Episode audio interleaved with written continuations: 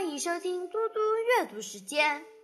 今天我要阅读的是《千字文》。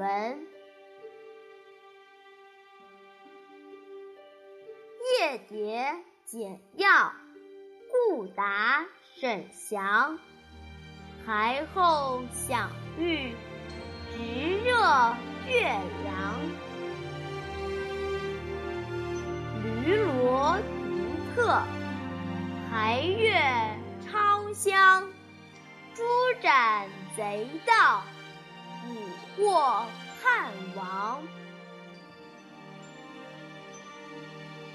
给人的书信要简明扼要，回答别人的问题时要审慎周详。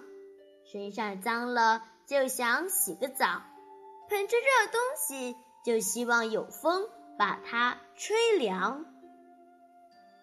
家里有了灾祸，连驴子、骡子、大小牲口都会受惊，狂奔乱跳，东奔西跑。官府诛杀盗贼，捕获叛乱分子和亡命之徒。动物的感觉要比人类敏锐得多。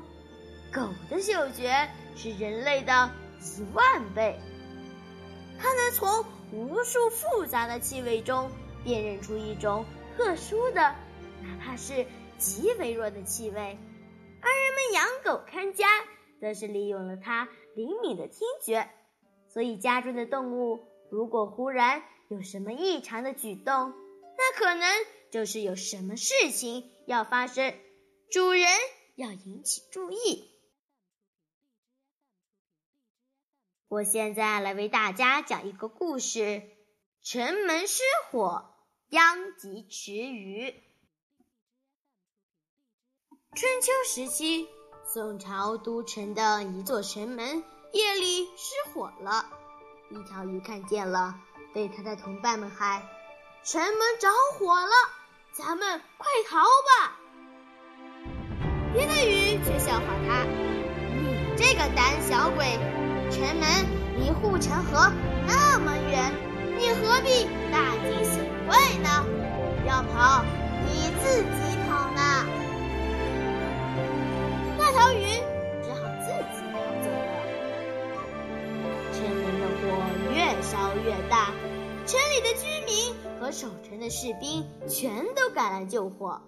然而，失火的地方离水源太远了。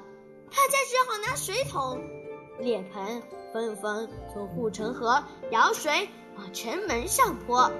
在人们齐心协力的相救下，大火扑灭了。由于救火，护城河里的水被冻干了，没有逃走的鱼都遭了殃。它们在干涸的水底苦苦挣扎，最后都渴死了。谢谢大家，我们下次再见。